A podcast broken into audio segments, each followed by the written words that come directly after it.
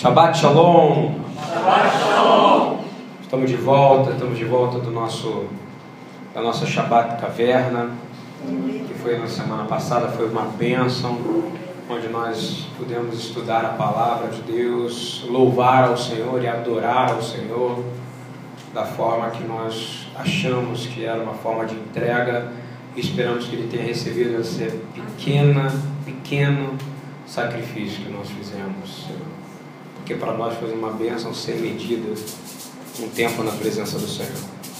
Estamos de volta aqui e a Paraxá de hoje é Paraxá Terumá, que você pode ter, interpretar como entregas ou como ofertas. Ela está no livro de Êxodo 25, 1 a 27, 19. Essa porção, ela inteira dela, ela completa, ela significa, ela, ela relata a descrição completa de Deus a Moisés sobre a construção do Mishkan, sobre o tabernáculo, começando com uma lista de vários materiais que seriam preciosos e fundamentais e que homem nenhum entenderia, a não ser aqueles que creem verdadeiramente no Deus Altíssimo. Às vezes o Senhor vai te pedir coisas que você não vai entender por que, que Ele quer detalhes, mas nosso Deus é detalhista, Ele não faz nada por acaso, amém? E eu não tenho dúvida nenhuma, porque o Senhor começa dizendo, Ele começa construindo o Mishkan, Ele começa construindo o tabernáculo, Ele começa, mas primeiro construindo o tabernáculo dentro do coração do homem, porque ele começa dizendo os objetos preciosos que devem ser coletados pelo povo judeu para esse projeto monumental e tão importante, tão histórico, tão transformador de vida que até hoje nós falamos sobre isso. Eu queria que vocês lessem, comigo o Êxodo capítulo 25, 2. Deus pede ao povo de Israel o seguinte: Fala aos filhos de Israel que me tragam uma oferta alçada de todo homem cujo coração se mover voluntariamente. Repita comigo: coração se mover voluntariamente. O que é um coração que se move voluntariamente? Me responde. Alguém, por favor. Pode falar. Exatamente. Sem pressão nenhuma. Ou seja, aquele que é absolutamente quebrantado. O coração que se move voluntariamente aquele que já se quebrantou à vontade do Senhor, que é absolutamente dominado e manso. E como a gente já falou, manso na, na, dentro da Torá é absolutamente domesticado pela vontade de Deus. E, e dele tomareis a minha oferta alçada. Para quê? Para construir as pedras preciosas ou objetos mais preciosos que tiverem. Ele não pediu a segunda coisa melhor, ele pediu o melhor. E as pessoas levaram o melhor, a ponto que sobrava. Porque elas levavam mais. E mais, porque o Senhor você tem que dar o teu melhor. Só que ele não está dizendo só de coisas, você entende que quando ele pede uma coisa, ele não está pedindo algo físico, ele não está pedindo apenas algo financeiro, ele está pedindo algo relacionado ao seu coração, precisa se mover voluntariamente, ele precisa, precisa ser empurrado por isso. E Yeshua, de uma certa forma, completa e ratifica isso em Mateus 6, 21, dizendo: porque onde estiver o vosso tesouro, aí estará também o que? Não é muito parecido isso que Deus está falando ali naquele momento? Ué, se o coração vai, vai ser movido voluntariosamente, então ele só, você só vai levar seu tesouro onde seu coração estiver, não é isso? E o coração daquele povo precisava estar no Senhor. Eu não consigo forçar ninguém a amar ninguém. A gente tem falado isso constantemente, esse é um princípio básico, né? O irmão do Tiago aí não consegue fazer aí a sua namorada aí, a esposa, sei lá, namorada ou esposa? Namorada amar forçosamente. Na verdade, você dizer, me ama aí, cara, porque eu sou bonitão, fortão, do MMA. Não, na verdade, não. Deus emprestou o amor dele para nós, para que a gente pudesse identificar em Yeshua quando a gente fosse encontrar Yeshua dizer: Caramba, tem um amor maior do que eu já senti em toda a minha vida, que é o que ele sente por mim. Amém? Estão entendendo o que eu quero dizer? Então, é, voluntariosamente é a maneira com que a gente ama alguém. Você não ama a sua filha porque você é obrigado, é verdade? Você ama? As duas? Não, eles amam porque é voluntariosa, porque você precisa amá-la, porque você necessita amá-la, porque Deus injetou esse amor em você. E o Senhor completa essa, essa passagem agora em Êxodo 25, 8, em uma frase que o Rabino usa muito nas suas pregações, principalmente quando ele vai falar sobre festas bíblicas, vai falar em Sukkot bastante, quando o Senhor, o desejo de Deus verdadeiro, que é exatamente o que está escrito aqui: me farão um, um santuário e eu habitarei no meio deles. Amém? A gente só vai habitar no meio deles por quê? Porque o coração se moveu que? Voluntário. Se não tivesse movido voluntariosamente, ele ia habitar? Não. Vou te dizer uma coisa que Deus quer. Deus quer ser amado por nós. Amém. Senão ele não tinha criado o amor. Não é verdade? Deus quer ser amado por nós. Ele é o amado do que? Da minha, da minha alma. Né? Em, em hebraico, se eu não vou estiver falando errado, eu acho que é Veasul, Limikdash, Veshachant Betorrim. É isso? Betorrim. Veasul, Limikdash, Veshachant Betorrim. E é importante eu falar isso, eu vou falar um pouco de hebraico aqui, porque isso tem a ver com uma aula que eu ouvi do Iter Shishkov, principalmente de uma algumas coisas que eu vou falar aqui. Tem um pouco de hebraico, você que gosta um pouco de, de hebraísmo, você vai gostar um pouco dessa palavra aqui. Um pouquinho só de nada. A palavra que representa esse santuário é mikdash, né? vem da raiz kadash. O que significa ser kadash? Ser separado, ser sagrado seria dizer que Mikdash é um espaço separado ou lugar santo que representa algo precioso. O lugar que você fala com Deus não é um lugar precioso? Hein? Então, Mikdash seria dizer que é, é o lugar precioso, o lugar perfeito para adoração. Mikdash seria dizer que o tabernáculo ele seria um refúgio e um lugar para descansar. Amém? Quando Deus está perto de você, Ele não vai te dar cansaço. É. Entendeu isso? O Senhor me falou isso. Olha, fala para eles que eu nunca chego perto deles para dar cansaço. Se eles estão perto de mim, eles vão ter descanso. Não é isso? Por que, que você está no Shabat? Para ter o quê? Descanso. Aí você está próximo de quem? Do Senhor. E da mesma raiz, né, que a gente chama em hebraico choras, que a Morane Geni explicou tanto para a gente, né, são as três letras que formam a palavra, a gente busca algumas palavras que lembram santidade, né? E essa criança maravilhosa que está falando aqui é uma bênção viva, Rafael. E quer participar, a gente ama demais. Quer falar, Rafael? Você tem todo o direito, você é o príncipe daqui nessa noite. Prendeu o dedo, tadinho. Então, voltando, né? O Mikdash é um espaço separado. Então, repita comigo para vocês lembrarem, tá? É, uma, é um estudo. Mikdash, lugar separado. Para quê? É um lugar santo, que representa algo precioso. O lugar perfeito de adoração, refúgio. Repita comigo: o lugar que eu falo com Deus é um lugar onde eu tenho descanso. Deus nunca vai te aproximar de ti para te cansar. Se você está cansado, não é porque Deus se aproximou de você, é porque outras coisas estão se aproximando de você. Está entendendo isso? E a palavra kadosh talvez seja a palavra que mais a gente fala é, aqui, né? A gente canta muito kadosh, kadosh, kadosh. Talvez seja a palavra mais falada no trono de Deus, né? Os anjos eles louvam o Senhor chamando santo, santo, santo. E aí essa palavra ela tem os desdobramentos que a gente faz. Repita comigo. Kedushá. Significa santidade. Pode falar santidade. Kedushá é santidade. Kedushim. Noivado. Então quando você fica noivo, você fica o quê?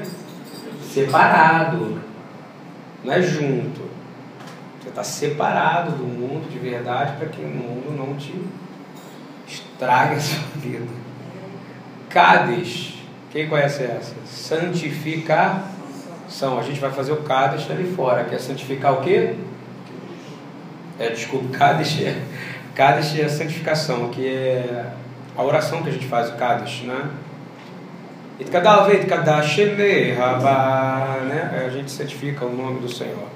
E o Kiddush, no que eu fui pesquisar, no que eu estava lendo, dentro do nosso irmão judeu, significa o tempo que é separado e se torna sagrado, porque naquele momento você conversa com o Senhor, Ele te traz absoluta paz na santidade que só há nele. Amém?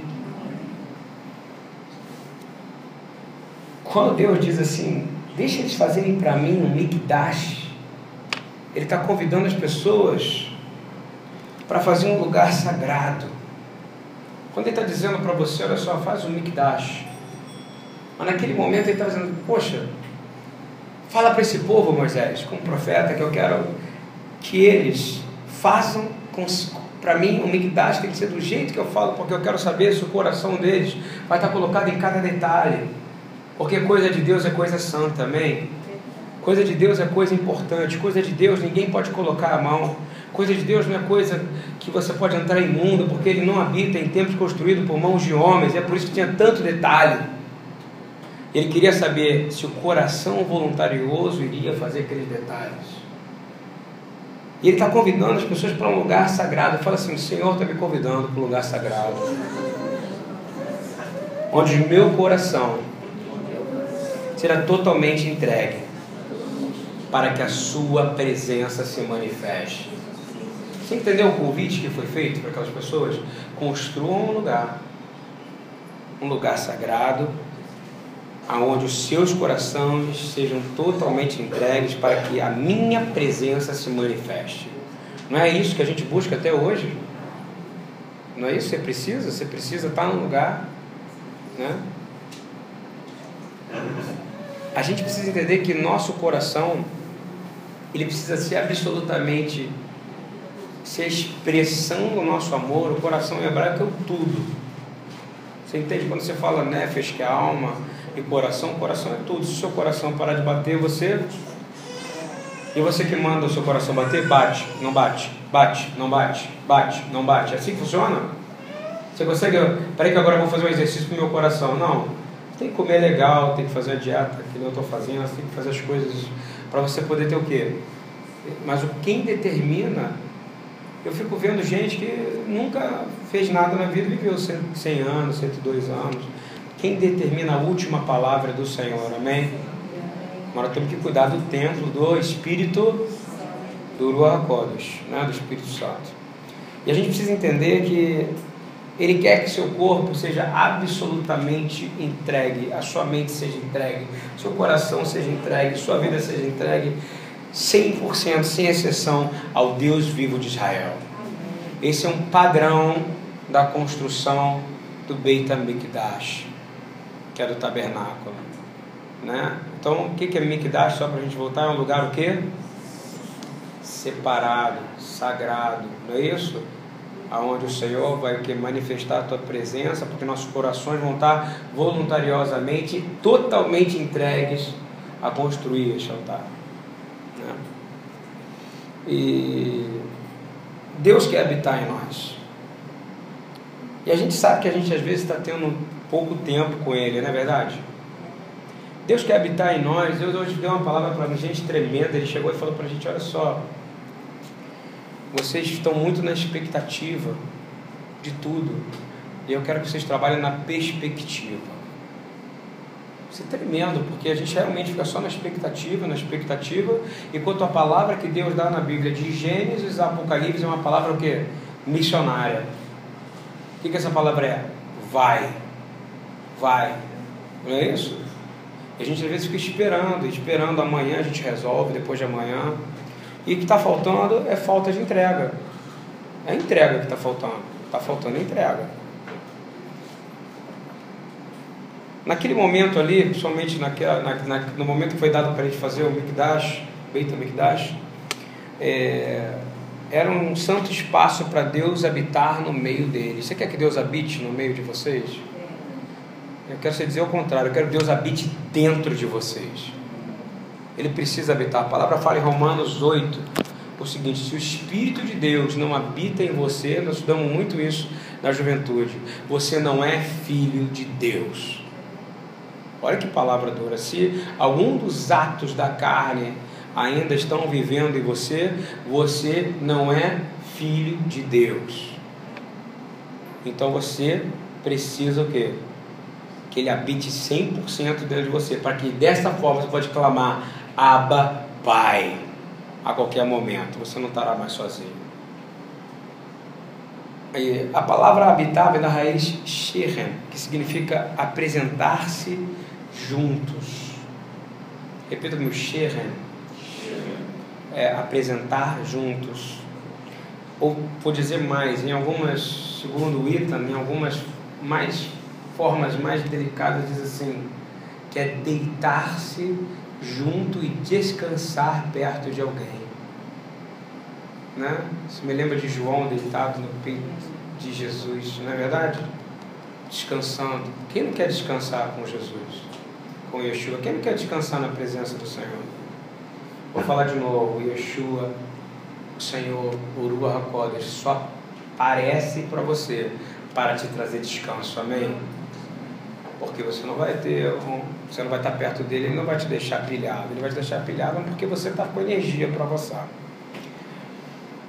Então, se você imagina que a palavra Shem, que significa a raiz de habitar, vem de Shem, significa apresentar junto ou descansar junto com alguém, e o tabernáculo é Mishkan, o lugar separado, então significa que o Senhor quer que você separe um lugar de descanso para ter intimidade com você. Você quer ter intimidade com o Senhor? Você não está precisando dessa intimidade? Ah, mas eu oro muito com a minha esposa, mas eu oro muito com a minha casa, eu oro de manhã, de tarde, de noite. Mas será que você está tendo intimidade com o Senhor?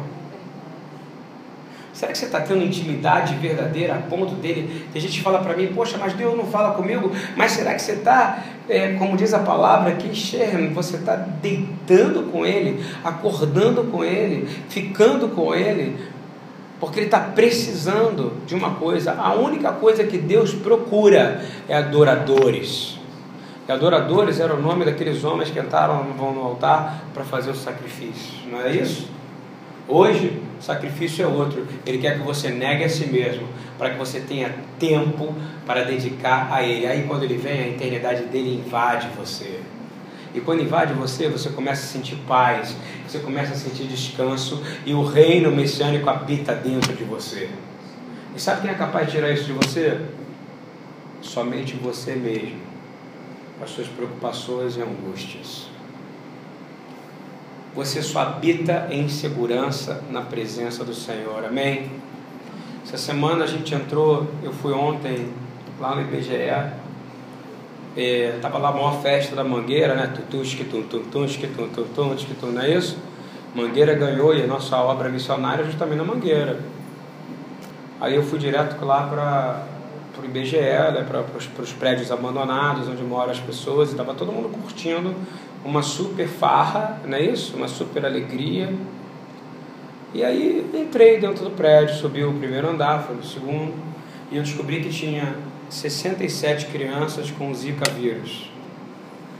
E nenhuma delas estava com, sendo atendida pelo departamento da UPA, porque a UPA fechou para comemorar a, a mangueira ter vencido. Amém? Que coisa ridícula. Né? Eu disse amém para não falar outra palavra, me perdoa, Senhor. E aí perguntaram para mim na televisão, falei, eu vou lá falar com aquele jornalista, né? O que, que você acha? O que, que você acha? Estou aqui, né? Estou ali. Eu queria falar uma coisa para vocês. Está todo mundo em festa ali, mas o pessoal ali está sem dipirona, está sem é, pedialite e está sem Tilenol, né? Que é paracetamol. E vou te falar mais.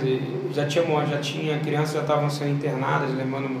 A Mônica deve saber melhor do que eu. É um surto mesmo, né, Mônica? De, e isso mostra o grau de potestade que funciona. E eu entrei na casa das pessoas, eu vi aquelas mães desesperadas, porque lá você tem quatro, cinco crianças em cima de uma cama. E elas com febre, e eu, o Eduardo teve zika, eu também. A gente teve zika no conforto do nosso lar, não é verdade? A nossa caminha fofinha, gostosa, não é isso? E as crianças não, um calor enormíssimo, é, e você precisa ser hidratado com zika, não é verdade, meu amigo enfermeiro aqui? Se você não tiver, isso, e eu vi aquelas quatro crianças naquele calor e tal. E a mulher, a única coisa que ela pediu para mim foi: Pastor, ora por mim. Por isso que os pobres herdarão o reino dos céus. É uma dura verdade. Porque elas pediram naquele momento. Marcos já entrou lá e sabe como é que é. E aí a gente começou a orar. Você sabe o que a mulher falou para mim? Eu estou me sentindo em paz nesse momento. Você sabe por quê? Você só sente segurança verdadeira na presença do Senhor Yeshua. Amém? Amém? E aí as pessoas começaram a vir, ora por nós, ora por nós. E a gente falou lá, não sei se. Com certeza não vai sair o que a gente, a entrevista que a gente deu, não é verdade? Tava aquele Chiquinho da Mangueira lá que estava falando, desculpa Chiquinho da Mangueira, sei que você não vai me ouvir, mas pela misericórdia de Deus chegar no seu ouvido, faz alguma coisa. Faz alguma coisa, porque você vai pagar muito caro pelo que você está fazendo por essa comunidade da Mangueira. A gente tenta fazer, a gente tenta resolver, mas a gente vê que a única coisa que o Senhor espera é sacrifícios de justiça. Amém? Onde é que eu leio isso? Eu leio Salmos 4, 5 a 8. Me acompanhe, por favor. Ofereceis sacrifícios de justiça e confiai no Senhor. Amém? Olha só que coisa. Aquela, aquelas pessoas elas só podem confiar em uma coisa. Elas podem confiar no governo? Elas podem confiar no plano de saúde? Não tem. Elas podem confiar no Chiquinho da Mangueira? Misericórdia. Elas podem confiar na Mangueira? Na quadra da Mangueira? Não. Elas só podem, elas podem confiar em mim? Não. Nós estamos lá fazendo o mínimo, que é dar alimento, cuidar de algumas coisas, mas então, nós estamos falando de 200 famílias. Eu tenho que contar o outro lado da mangueira. Olha só. E eu comecei a entender que o Senhor pede e diz assim: oferecei sacrifícios de justiça e confiai no Senhor. Muitos dizem que a mesma pergunta que eu ouço deles lá, e que ouço dentro de algumas pessoas aqui, e que ouço dentro de algumas pessoas que estão em vários lugares que podem estar me ouvindo agora: quem nos mostrará o bem? Repita comigo essa pergunta alto: quem nos mostrará o bem? Quem? Olha o que, que ele responde: Senhor, exalta sobre nós a luz do teu rosto. Puseste alegria no meu coração, mais do que no tempo em que se lhe multiplicaram o trigo e o vinho. Em paz também me detarei e dormirei, porque só tu, Senhor, me fazes habitar em segurança. Ou seja, você leva a oferta de justiça, sabe o que o Senhor faz? ele recebe. Ele, ele recebe porque é o que ele espera de você. Se você não está fazendo isso, você não está criando frutos, você não está gerando frutos, você só é um leitor da palavra de Deus. E Yeshua nos disse, continuando, que a gente precisa ter uma experiência de paz no meio deste mundo em guerra. Nós estamos vivendo dois mil anos de guerra. Quem concorda comigo? Desde que Yeshua apareceu, desde que Jesus ele veio, teve paz? Hein? Ou foi guerra? Guerra. O povo dele sofreu, não é isso? O povo judeu. Mas a profecia foi dita clara, não só Amós, Zacarias, Ezequiel, né? sem contar todas as profecias de Brito Hadashah, Mateus 24 Fala, o povo seria o que? Espalhado, depois retornaria, não é isso? Eu quero dizer, neste último século, o povo todo está retornando, amém? Está retornando. E o Senhor prometeu: eu puxaria meu povo das nações e estaria de volta refinado como pelo fogo. Então o Senhor não está cumprindo aquilo que ele está prometendo, mas não deixou de ter guerra. Você concorda que o Brasil ele está vivendo uma guerra velada? Quantos homicídios, gente? Quantos assassinatos? Quantas pessoas morrendo de dengue, microcefalia, não é isso? Problemas, etc. A gente, não, a gente precisa começar a entender que isso é algo espiritual. E só vai vencer quando a gente fizer o que está no Salmo 4, 5, 8, diz assim: ofereceis sacrifício de justiça e confiai no Senhor. Não tem uma outra coisa. Você precisa oferecer sacrifício de justiça e confiar no Senhor. E aí diz assim: quem nos mostrará o bem? Essa é a pergunta que eu ouço aqui das menininhas que estão com depressão, porque os problemas delas são menores né? das pessoas que estão em casa sem saber qual é o problema de identidade que elas têm, dos meus amigos judeus que me procuram para querer saber mais como eles podem encontrar a, a igreja que se aproxima daquela que vai gerar inveja, porque a gente fala com muitos judeus e a gente direciona eles, né? Graças a Deus, e como acontece em Israel, muito isso. Agora, a verdade é que só há uma coisa a único que vai te mostrar o bem é o Senhor que exaltará sobre nós a luz do teu rosto. Essa é a Birkata Konim. E aí vai começar a ter alegria no meio da guerra, você vai começar a ter trigo que se multiplica muito mais do que você imaginava. E aí vai dizer assim: em paz eu me deitarei e dormirei, porque só tu, Senhor, me faz habitar em segurança. Yeshua, se tem dois mil anos que Yeshua ele veio e ascensionou e ele deu a ordem, ele deu uma comissão apostólica. Tudo que foi escrito na palavra se cumpriu, principalmente nesse último século, quando Israel voltou a ser território do povo judeu. Mas ele disse algo poderoso, ele disse que mesmo em meia guerra você teria paz o reino seria estabelecido. Se não existisse Yeshua, e se ele não tivesse vindo sacrificar por nós, sabe como é que você estaria hoje? Você não existiria mais. Você ia ser apenas mais um. Isso eu falo para qualquer povo da terra. Nós não estaríamos mais, nós já teríamos tido outro, outro dilúvio, só que agora de fogo, sem salvação nenhuma, porque a palavra fala que tudo se existe, tudo movimenta, e tudo se sustenta por causa do sacrifício do Cordeiro de Deus. Você precisa entender isso. Ele diz em João 16, 32, 33, que muita gente pergunta, né, cadê a paz que não chegou? Eu quero dizer o seguinte: se essa paz não existisse, nós não estaríamos aqui respirando nesse momento. Se essa não existisse, você não ia conseguir trabalhar, Daniel. Você não ia conseguir estar sendo advogado porque pelo menos ninguém, você, ia ser, você só ia estar rodeado de mentirosos, não gente que busca a justiça. Tem advogados bons ainda. Tem gente boa na terra ainda, porque Yeshua veio e deixou uma semente de bondade nessa terra. Ele diz assim: Eis que chega a hora que se aproxima em que vós sereis dispersos, cada um para sua parte. Isso não aconteceu? E me, deixar, e me deixarei só, mas não estou só, porque o Pai está comigo. Tenho-vos dito isso para que em mim tenhais paz. No mundo tereis aflições, mas tem de bom ânimo. Eu venci o mundo. Aleluia. Então, meu irmão e minha irmã, se você está em guerra, se você não está aguentando mais o PT como eu, se você não aguenta mais os problemas do Brasil, se você não aguenta mais o problema financeiro, se você não aguenta mais é, ligar a televisão e ver aquele lixo que passa na televisão, eu vou dizer uma coisa para você: desliga a televisão, bota o joelho no chão, procura o lugar de habitação do Senhor, porque Ele te separou um lugar para Ele poder vir com a presença dEle e Ele vai te dar a paz que você precisa. E você vai conseguir avançar e nada vai deter você. Porque ele disse: Eu venci o mundo. Ele não disse que você ia fazer obras maiores que a dele? Então você também vai vencer. Amém? É... Paulo deixa claro uma das primeiras lições que eu posso dar para vocês de como é que você pode buscar a santidade. Se Mishkan, se tudo relacionado ao Mishkan tem a ver com santidade e consagração, você viu quantas vezes eu falei sobre a palavra uh, Kadosh, Kadashá, Kedoshim, Kadesh, tudo tem a ver com santidade, não é verdade? Tudo tem a ver com consagração.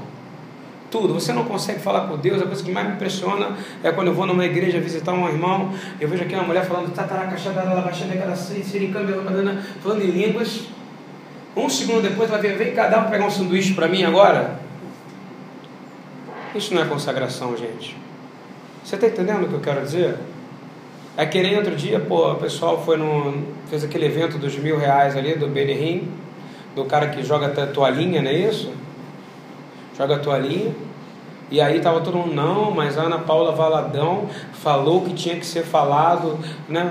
Mas estava ali naquele altar, a palavra fala, olha, você está lá com as bestas e com você não pode adorar é, é, Deus, outros deuses, está no mesmo altar de outros deuses e adorar outros deuses, pois isso é terrível na presença do nosso Senhor.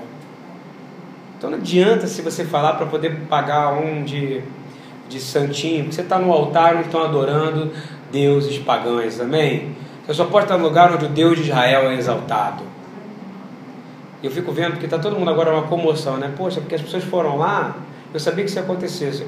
Vocês não devem estar sabendo o que eu estou falando. Eu estou falando do evento da Igreja Plenitude, daquela aberração daquele apóstolo. Está entendendo? Que, que é, é, unge petróleo, joga a Bíblia dentro do, do azeite e vai lá e traz o petróleo de Jerusalém, fala o petróleo ungido para gasolina para você, para nunca mais faltar gasolina na sua casa. Fizeram o evento, cobraram mil reais para a área VIP e na área, área VIP estava todo mundo, toda a casta gospel do país. E agora estão querendo dizer que lá, eu fui lá, mas eu fui lá e falei da palavra de Deus. Não, a palavra fala o quê? Em o que, o que, Paulo ensina? É simples, cara. Ele fala assim, como um bom judeu, olha só. Não se misture adoração profana, adoração santa do Senhor. Está entendendo isso ou não? Ele usa, ele é Belial, ele fala, não adore a Belial. Onde Belial é adorado, você não pode estar. Porque aquele lugar é imundo. Eles estavam em lugar imundo, e imundo ficaram. Tem que procurar arrependimento na presença do Senhor. Amém? Vocês estão entendendo o que eu estou querendo dizer?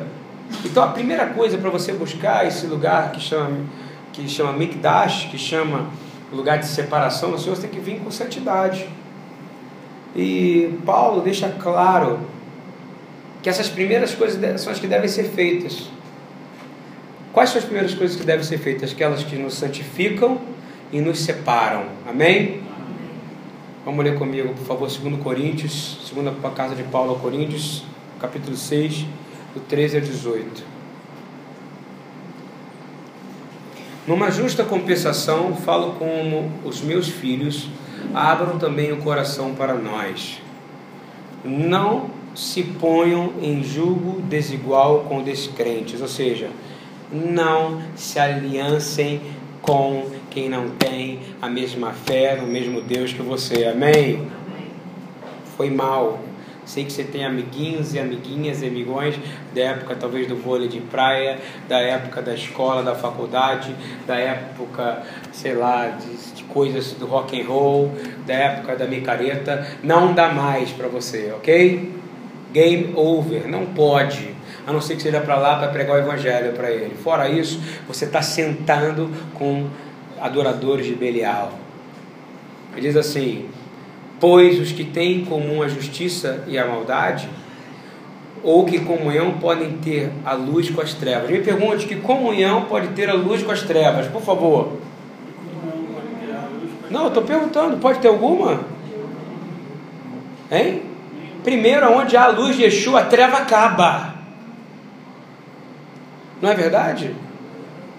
A primeira coisa em Gênesis é o quê? E haja luz e houve o quê? Cadê as trevas? Não é isso? Diz, continuando.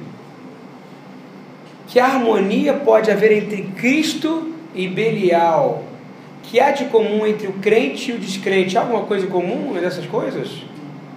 Estou dizendo porque você vai buscar o Senhor para ter paz, não é isso? Você está querendo? Um lugar de santidade?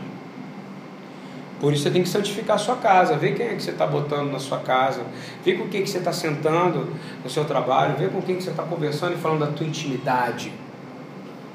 Judeu, que é judeu mesmo, na época de Yeshua, não sentava, mesmo um dos maiores problemas que Jesus teve com a, a mulher é, samaritana, se eu não estou enganado, é porque ele quebrou todos os paradigmas, entendeu? E por isso que ela falou, ué, tu és o Cristo, filho do Deus vivo, porque tu sabes dessas coisas. Mas era proibido, tanto é que uma das orações que era feita na época era: Olha, Senhor, muito obrigado por não ter me feito mulher e não ter me feito samaritano. Está entendendo o que eu quero dizer? Você não sentava com Goim, não sentava com quem não era judeu. Essa é a verdade. A não ser que ele fosse o que? Prosélito, tivesse se convertido. Diz assim: Que acordo há entre o templo de Deus e os ídolos? Pois somos santuários do Deus vivo. Repita comigo: somos santuário do Deus vivo.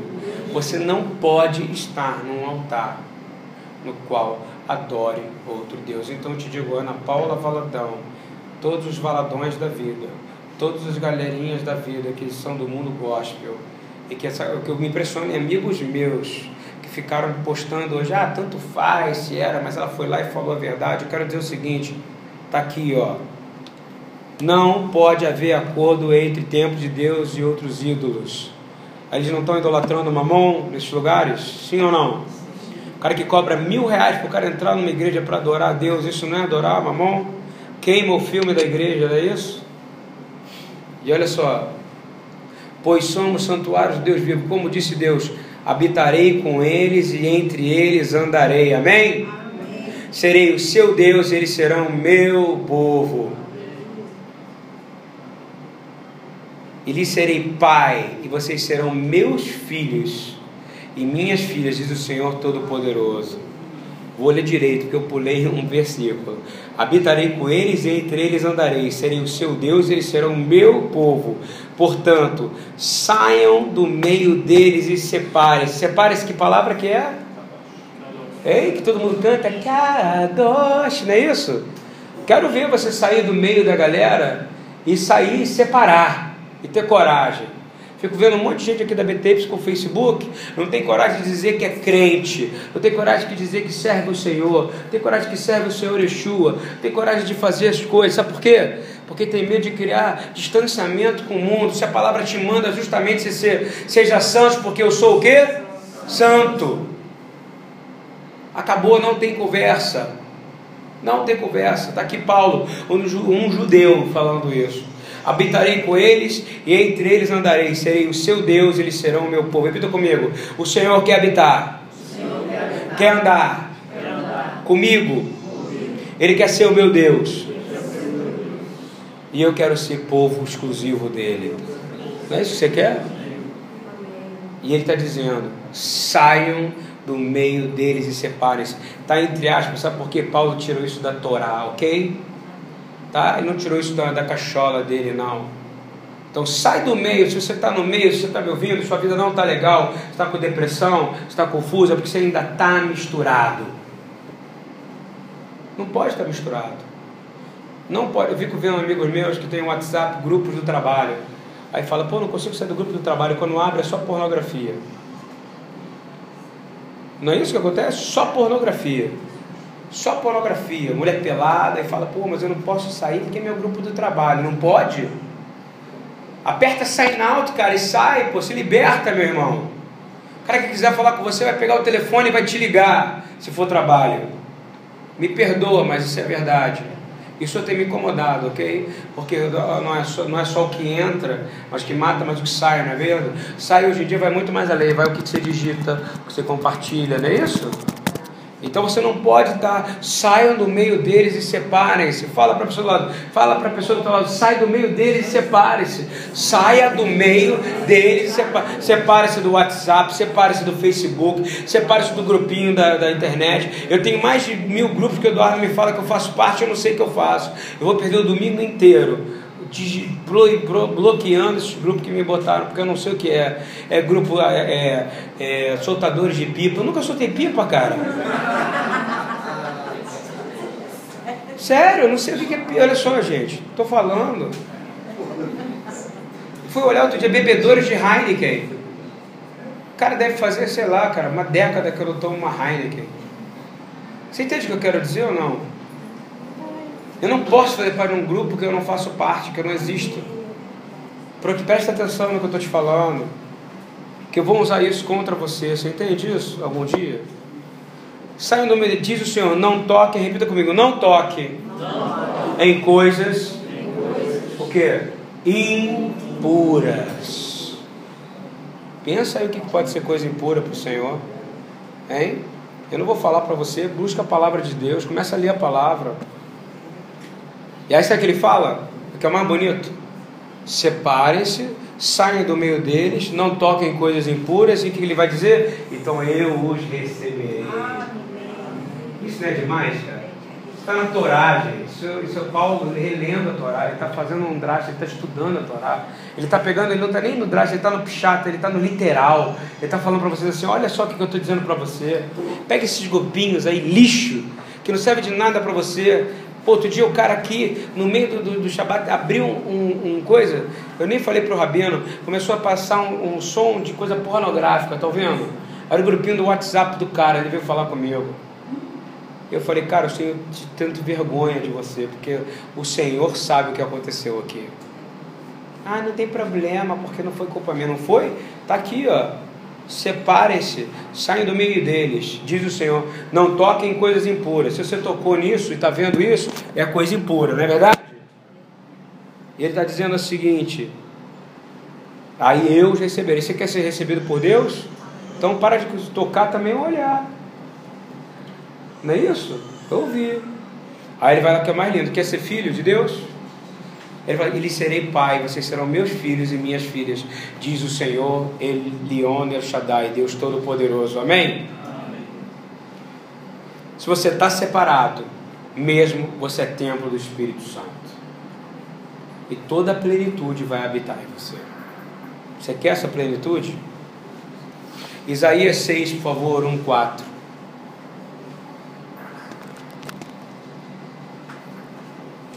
Eu vi o Senhor assentado no trono, alto e exaltado, e a aba da sua veste enchia o templo, o templo. Então a gente vê que o Mikdash, né, o Beit Mikdash é uma réplica do que? Do templo, do templo dos céus. Acima deles estavam os serafins, cada um deles, cada um deles tinha seis asas, como duas cobriam o rosto, com duas cobriam os pés e com as duas voavam. E eles proclamavam o que? Santo, Santo, Santo é o Senhor dos. Agora chique, porque a gente sabe falar um pouco de hebraico. Kadosh, Kadosh, Kadosh, Adonai Elohim Sevaot. Amém? E ele diz assim: E a terra inteira está cheia da sua glória. Eu quero dizer o seguinte: olha o que o Senhor está dizendo aqui. Eu sempre foco no santo, santo, santo. Agora eu quero focar no seguinte: repitam, a terra inteira está cheia da sua glória.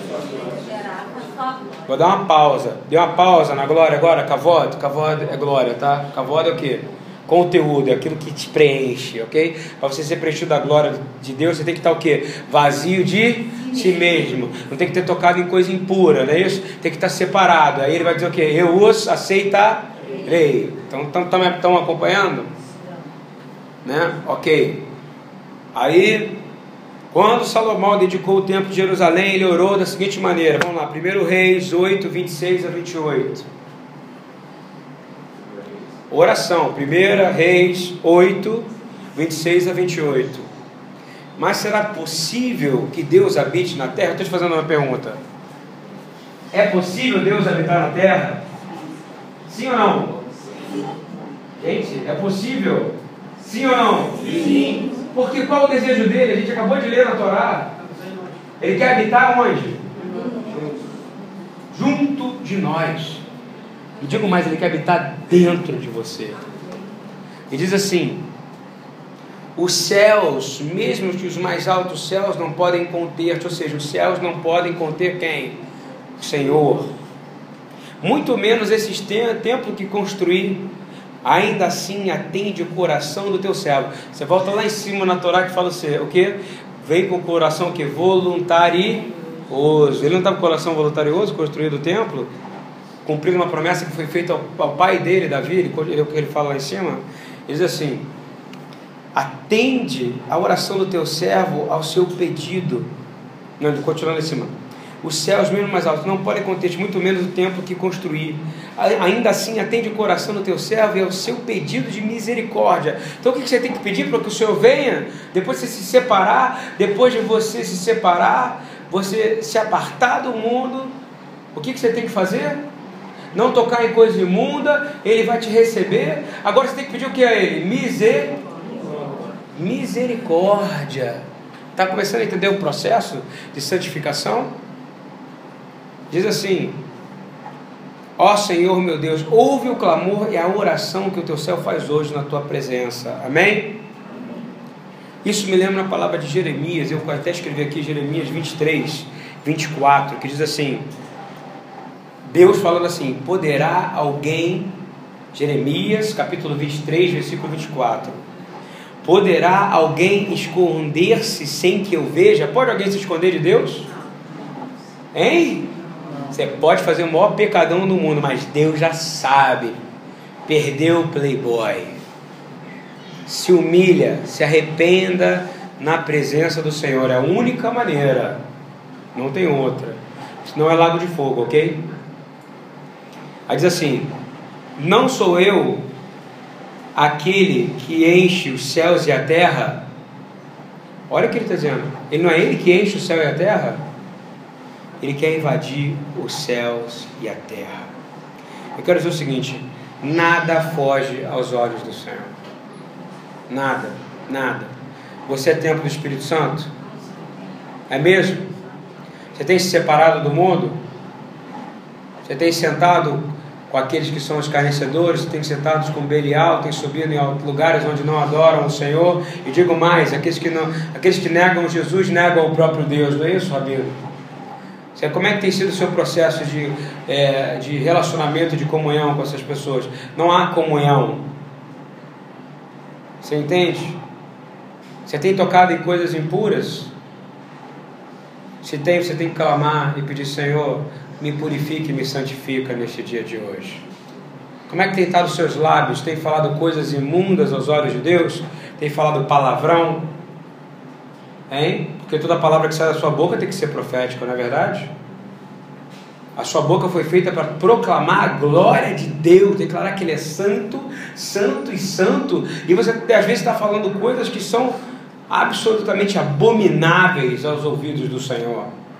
E ele diz aqui: poderá alguém esconder-se sem que eu veja ou ouça? Pode? Ah, não, mas agora eu falo, mas na igreja eu não falo, mas ali no trabalho eu não falo. Pode? Ele está contando, se arrependa nessa noite, amém? Eu quero dizer o seguinte: que o poder da verdade, da luz do trono de Deus, precisa nos invadir nessa noite. Nessa noite. Terminando com o próprio Senhor Jesus, eu queria ler Lucas 17, 20 e 21, por favor.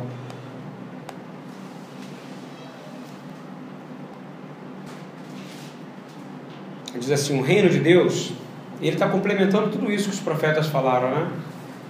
Não vem de modo visível, concorda comigo? Você consegue ver o reino de Deus aqui dentro? Mas eu garanto que ele está dentro de você nesse momento. Nem se dirá aqui está ele, lá está, porque o reino de Deus está entre quem? Entre vocês. Isso é algo que você precisa entender. Então você tem que estar puro, santificado, separado, não tocando em coisa imunda. E depois, no processo, se humilhando na presença do Senhor e pedindo misericórdia. Aí você vai ouvir a voz do Senhor como você nunca ouviu na sua vida. Amém? Todo poder, repita comigo, todo poder que eu preciso está no reino de Deus. Todo poder que eu preciso está dentro de mim. Porque o reino de Deus se precipita dentro de mim. Quando você lê Apocalipse 3,19, a gente começa a entender que Yeshua está na porta, meus irmãos. Yeshua, Jesus está voltando mesmo o povo está voltando, o povo judeu está voltando para Israel. É, há uma igreja que está sendo remanescente. Não ache que ela vai ser vista como uma igreja transcultural. Deus não está procurando igrejas gigantescas com 2, 3, 4 milhões de membros, não. Ela está procurando igrejas pequenininhas que tenham que o coração quebrantado aos pés do Senhor Jesus, que estejam clamando justiça como eu li que em Salmos 4, que, que eu li que o Senhor, que agrada o Senhor são ofertas de justiça. E Ele está às portas. Eu vou te dizer mais. A gente precisa crer e crer verdadeiramente que há um amor pessoal de Deus para contigo. O que é pessoal? É quando Ele sabe teu nome, sabe, Tiago? É quando Ele sabe o nome do teu irmão, é quando Ele sabe o teu nome, Helene e ele sabe exatamente o que você está fazendo, então a gente precisa se acertar o mais rápido possível.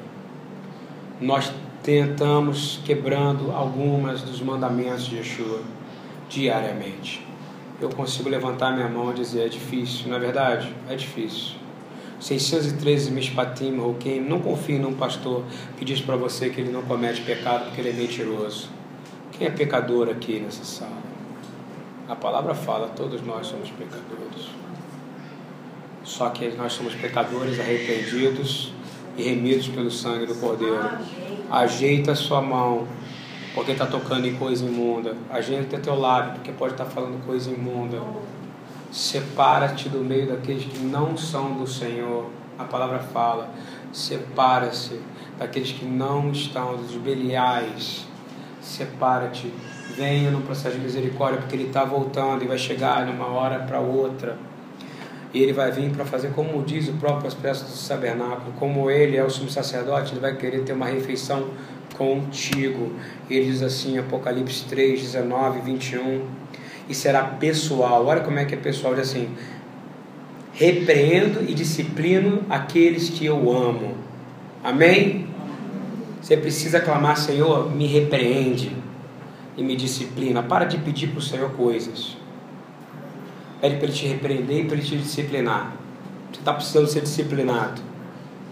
Ele diz assim: Por isso seja diligente e arrependa-se. Arrependa-se porque é chegado o reino. Eu digo mais: o reino já chegou. Só que precisa estar dentro de você. Não estamos falando do Olamabá, eu estou dizendo desse, que você precisa ter paz. E diz assim: Eis que estou à sua porta e bato, ou seja, pessoal. Você vai ter um tete a tete com ele, não é isso? Se alguém ouvir a minha voz e abrir a porta, entrarei e cearei com ele e ele comigo. Caramba, tá para ser mais pessoal do que isso? Por isso não bota presunto na sua geladeira que ele não vai comer. Porque ele é judeu, ele é caché e ele não come porco, ok? Não adianta você vir mudar, dizer Atos 15 para mim nem nada. Quer comer, quer agradar a Jesus? Bota lá no máximo um presuntinho de peru na sua geladeira. Porque ele não vai comer porco. Tá falando aqui, ó, que ele vai sentar e cear. Ele vai cear algo que não tem a ver com ele? Ele não comia porco, ele não comia camarão. Ah, mas eu fiz um bobó de camarão maravilhoso para Jesus. Ele vai comer, gente? Não, ele foi, ele fala, não toque coisa imunda. Ah, mas o Lud está legalista, o pastor Lud falou, não, não, não, cara, é que eu estou falando a palavra de Deus, a gente pode discuti-la aqui. Agora, olha o que é bonito. Repita comigo. Ao vencedor. Ao vencedor. Pausa. Não tenha camarão na sua geladeira. Não tenha presunto de parma não tenha essas coisas, ele não vai comer. Amém? Ah, mas Jesus não come. Come. Quando ele ressuscitou, ele comeu peixe com mel, não é isso? De figo, não era isso? Ele comeu. Peixe com favos de mel. Ele vai comer. Ele vai comer com você. Voltando. Ao vencedor, darei o direito de sentar-se comigo em meu trono, assim como eu também venci e sentei-me com meu Pai em seu trono. Amém? Então, essa é palavra que eu tenho para vocês hoje. Quer sentar no trono com o Senhor? Entenda o que é Mikdash. Entenda que é estar separado. E comece a buscar realmente separação do mundo. Ah, mas separação do mundo significa que você não vai poder mais fazer nada? Significa que você não, não, pelo contrário, você vai fazer muito mais, você vai poder ser diferença no seu trabalho e expressar o caráter dele aonde quer que você seja. Amém? Shabbat Shalom.